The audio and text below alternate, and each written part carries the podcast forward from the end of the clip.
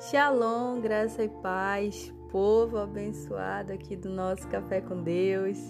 Que alegria poder estar com vocês aqui mais uma vez, poder trazer uma mensagem de Deus para o teu coração. Amém? Eu espero que todos vocês estejam bem. Eu sempre falo isso aqui porque eu realmente desejo que cada ouvinte meu, cada irmão, cada irmã minha, em qualquer lugar desse país que possa estar ouvindo essa mensagem, esteja bem. E acaso você não esteja bem, eu quero dizer que Jesus é maior do que esse teu problema, maior do que essa tua dor. Amém? Bom, Hoje, essa quarta-feira abençoada, né? Eu estou muito feliz porque eu trouxe uma mensagem que eu sei que vai edificar a tua vida.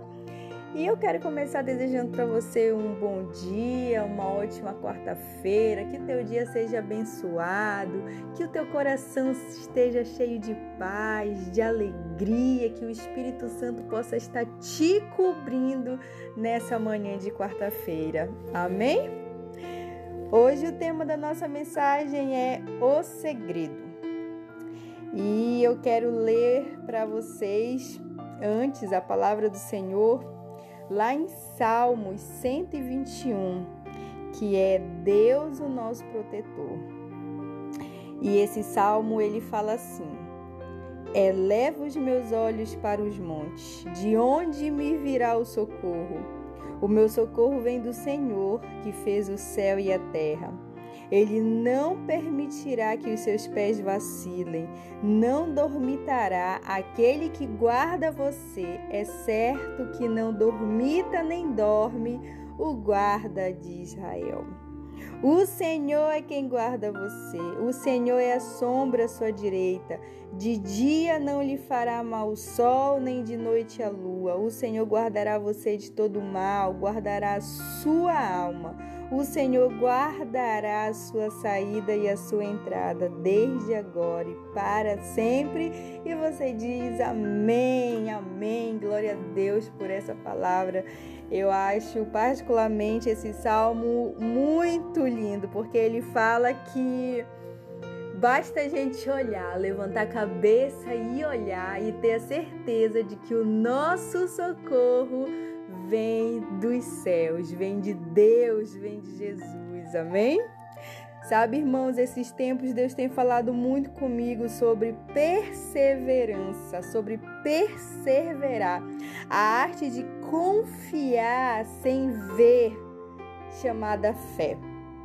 Que atire a primeira pedra quem nunca passou por uma prova a qual você não poderia, humanamente falando, fazer nada. Que se Deus não intervisse com uma provisão dos céus, então a situação ficaria como estava. Já passou por isso? Bom, eu já. Algumas vezes, em momentos muito difíceis da minha vida, de dor e sofrimento, eu orava e falava para Deus que aquilo estava fora do meu alcance, mas que se Ele quisesse, aquele cenário mudaria. Bastava uma palavra, um estalar de dedos dele e eu sei que tudo mudava. Eu tive que aprender de algumas maneiras dolorosas a depender apenas da providência de Deus na minha vida. Ter alegria, irmãos, é muito bom. Mas fala a verdade, a escola que forma os valentes é a da dor, a das guerras.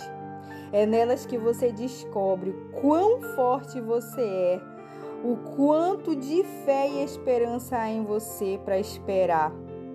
Deus ele nos molda como vasos na mão do, do oleiro.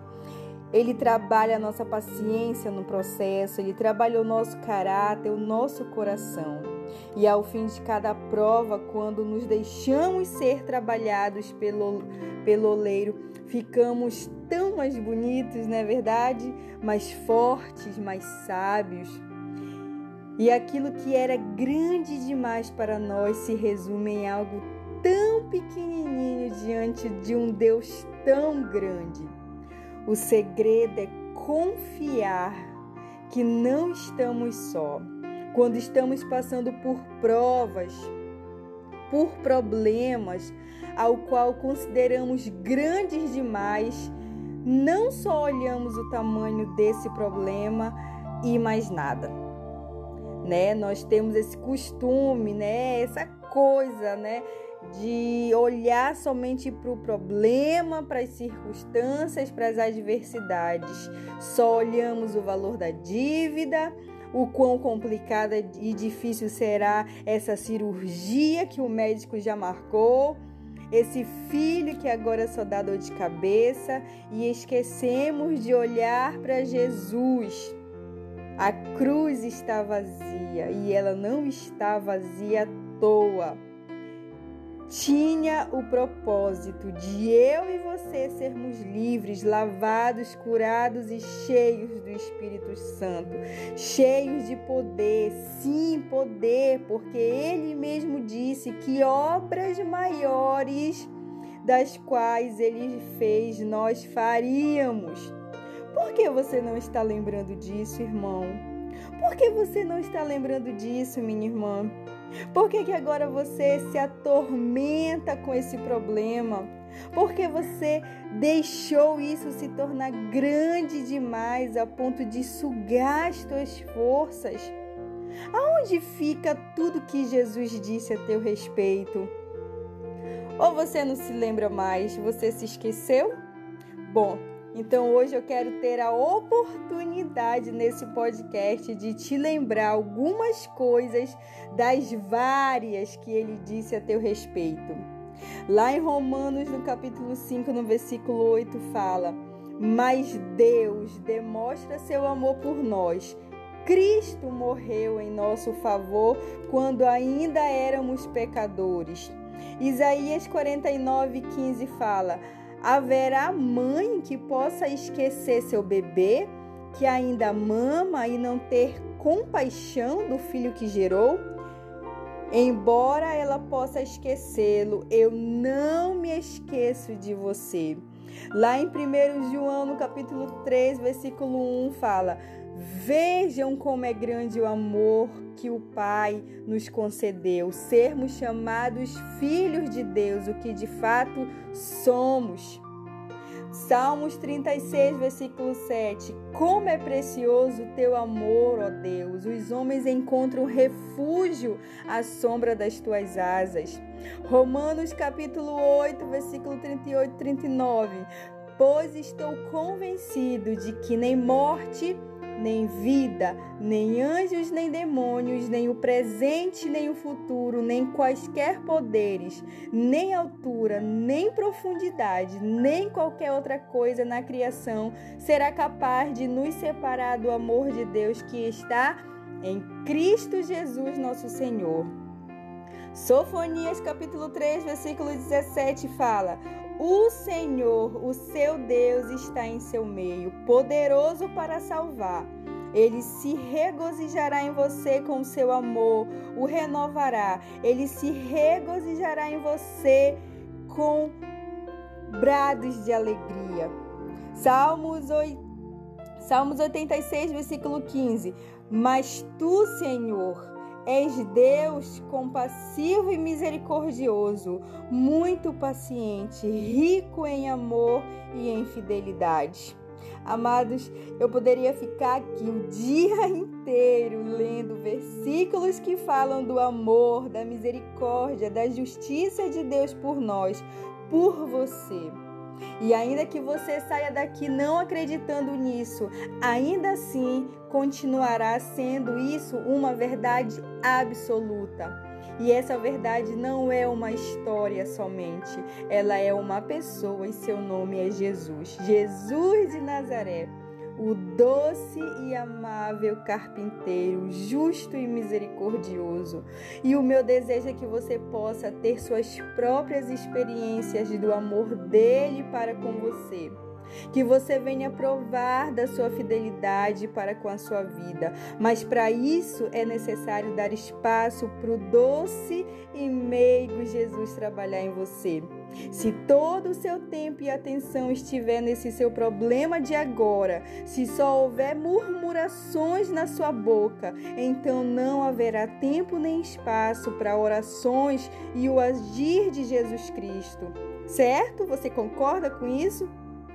Então acalma o teu coração. Deus quer te ensinar, talvez, a viver esse momento na dependência dele, nas situações impossíveis, que muitas vezes é nessas circunstâncias que ele se revela e nos traz os maiores testemunhos de nossas vidas.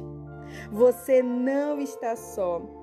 Em nenhum processo, provação você está só, mas é preciso silenciar, acalmar para Jesus falar ao nosso coração. Fica firme, confiante, perseverante. Quando o homem, o mundo não te dá solução, para a sua causa, então Jesus estará lá, esperando ser chamado por você. Se você vai abrir a porta e convidá-lo, é uma escolha que cabe somente a você. O segredo disso tudo é confiar, é descansar. Descanse em Jesus, pois ele mesmo disse que o fardo dele é leve. Isso me faz lembrar da declaração: quando estou fraco é que sou forte. Significa que é o poder de Cristo que fortalece o crente e não a sua própria força. Inclusive, pela causa e pelo poder de Cristo, o cristão pode deleitar-se nas suas fraquezas.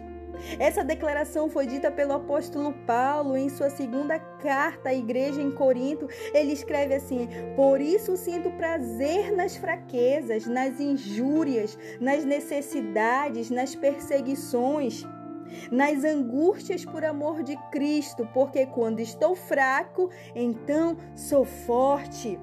O apóstolo Paulo não tinha uma vida perfeita com a ausência de problemas, muito pelo contrário. Constantemente ele era desafiado por injúrias, por perseguições e necessidades adversas. Essas fraquezas e circunstâncias naturalmente deviam ser motivo para lamento e insatisfações, mas não era isso que acontecia com Paulo. Contrariando qualquer lógica humana, o apóstolo ele afirma claramente se gloriar e sentir prazer nas fraquezas. Ele via simplesmente seus sofrimentos como caminhos de contentamento. Sim, suas dores eram razões para que ele se alegrasse.